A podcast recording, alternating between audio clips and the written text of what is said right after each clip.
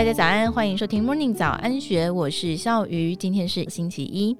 中国大陆潮流玩具品牌泡泡玛特全台湾首间旗舰店插旗台北西门商圈，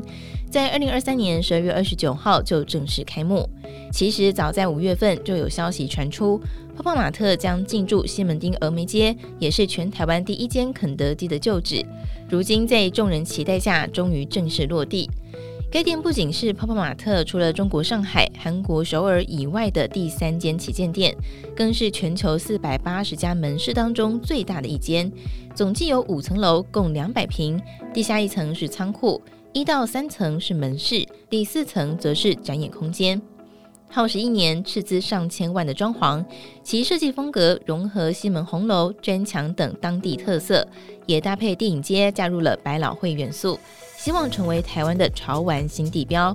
在活动上，泡泡玛特副总裁兼国际负责人文德一也亲临现场。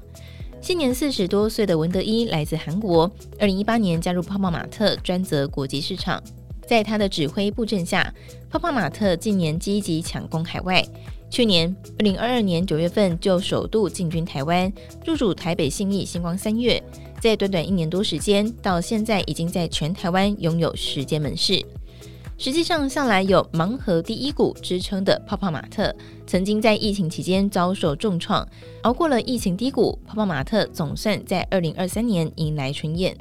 根据二零二三年八月二十二号发布的二零二三中期业绩显示，其上半年营收达到了二十八点一四亿元人民币，同比增长百分之十九点三，净利润是四点七七亿元人民币，一举超过了二零二二年全年。财报显示，泡泡玛特在二零二三年上半年国内市场营收达到二十四点三八亿元人民币，同比增长大约百分之十点七。而另一边，港澳台以及海外营收是三点七六亿元人民币，同比增长百分之一百三十九点八，可见海外势头正猛。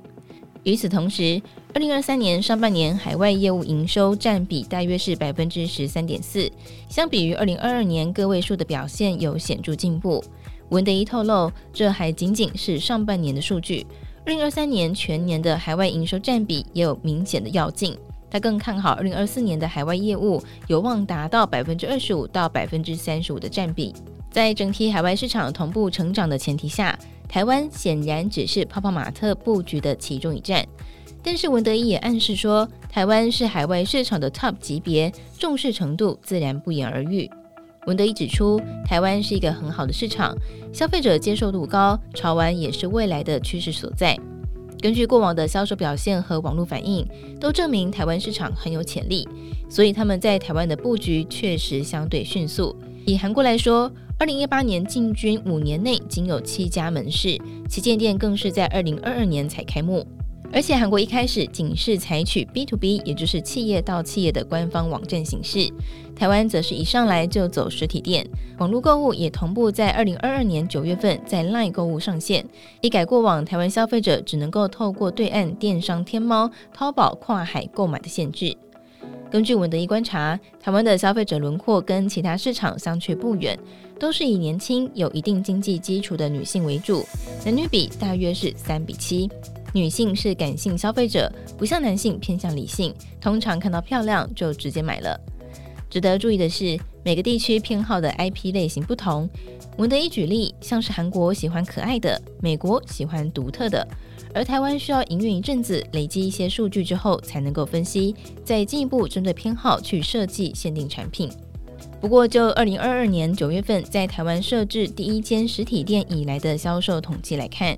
文德一分享，台湾消费者似乎特别喜欢 The Monsters 系列当中的角色拉布布，这是台湾独有的现象。就像在泰国由当地艺术家创作的 Cry Baby 系列人气最高，可见每个地区的偏好都不尽相同。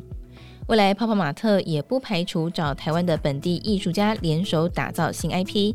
吴德一说，如今四楼就是用来定期举办展会、跟艺术家互动的空间，希望有机会能够接触到多元的台湾艺术家。另一方面，由于消费习惯的差异，不同于欧美消费者喜欢购买单一盲盒，亚洲消费者似乎都习惯端盒，也就是一次全部买齐，或者直接花更高的价格买明盒。这也说明亚洲市场的营收往往更加惊人。而为什么会选在西门町商圈来设置旗舰店呢？文德一不讳言，展店当然就是要赚钱。另一个目的则是要宣传露出。在他看来，西门町就像上海红一国际广场、首尔的弘大一般，是人潮汹涌、年轻人聚集的热门地段，而且都是独栋的建筑，能够大大展示泡泡玛特的商品跟空间，期望优先提高泡泡玛特在台湾的品牌认知度。除此之外，西门旗舰店第三层还设有直播间。泡泡玛特强调，这个空间不以卖货为目的。而是用来邀请 KOL 关键意见领袖定期开箱新品进行宣传，预计会在泡泡玛特的官方平台或是 YouTube 上面直播。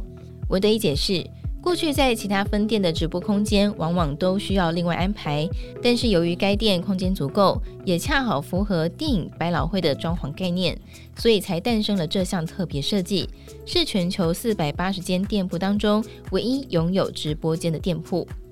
对台湾市场，他也很有信心。他说，以泰国为例，二零二三年九月份开的店，两个月内就回本，这是蛮惊人的数字。台湾也很有机会做到。当然，泡泡玛特的野心远不止于此。在二零二三年九月份，全球第一间泡泡玛特城市乐园在北京开幕。他们也正在计划推出当红 IP 的影音内容跟游戏，希望借助更多新事业的活络，吸引新的消费者，并且赋予 IP 角色生命力，朝向成为下一个迪士尼的目标继续迈进。以上内容出自《金周刊》，更多精彩内容欢迎参考资讯栏。如果任何想法，欢迎你留言告诉我们，或者加入 Discord 群组一起参与讨论。如果喜欢我们的节目，也别忘记给我们五颗星的鼓励哦！感谢大家的收听，我们明天见，拜拜。